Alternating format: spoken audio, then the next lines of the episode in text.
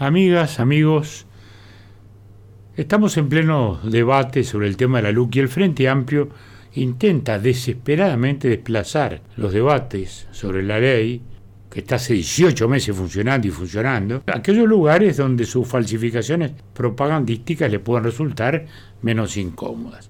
Empezaron con la portabilidad numérica, o sea, el derecho del ciudadano a tener su número de teléfono y tener la libertad de cambiar de compañía si así le interesaba o si así podía.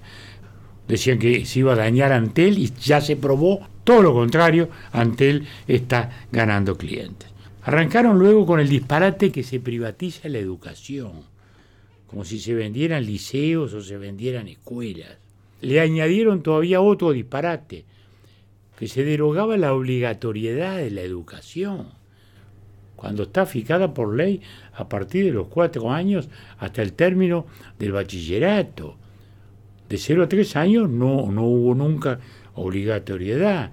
La obligatoriedad empieza en los cuatro años y así fue y así sigue siendo y no se tocó nada de... Después se arrancó con el gatillo fácil, porque como se decía que la ley establecía la presunción de que salvo prueba en contrario el policía estaba actuando conforme a la ley, se tomaba como una especie de invitación al uso abusivo de la violencia. La mentira se ha caído sola, porque los números han sido rotundos.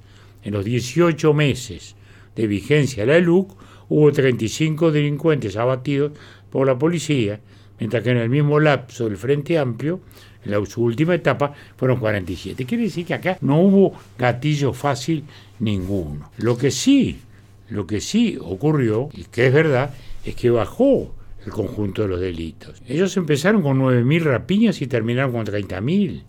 Y la LUC fue una respuesta a esa crisis de inseguridad. Si comparamos hoy el 2021 con el 19, las rapiñas bajaron 18%, los hurtos 20%.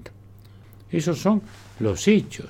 Quiere decir entonces que, lejos de que hubiera un gatillo fácil, lo que ha habido es una policía amparada que actúa con más eficacia, que actúa con más seguridad. Lo que asombra es que el Frente Amplio persiste en cuestionar la política de seguridad que inició en su tiempo el ministro Larrañaga y que fue fundamental en toda la articulación de esta ley, como si estuvieran parados encima del pedestal de un éxito cuando es claro que la LUC nace justamente para tratar de superar el enorme fracaso que se llegó.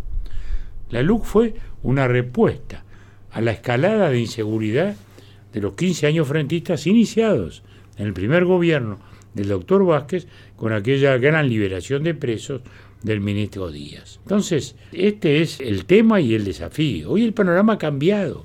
La propia policía está diciendo de que actúa con la ley bajo una protección mayor, la propia policía, el propio sindicato policial.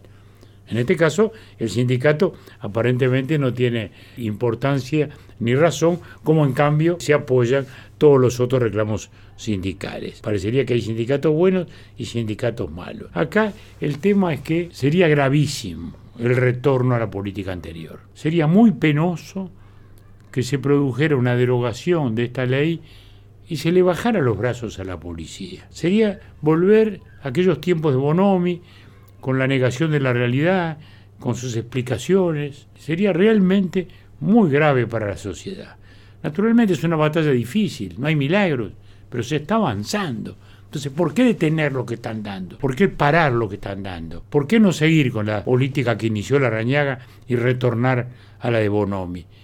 Finalmente esa es la opción y digámoslo claramente, seguir adelante o retroceder, la rañaga o Bonomi, nosotros con la rañaga. Hasta la próxima.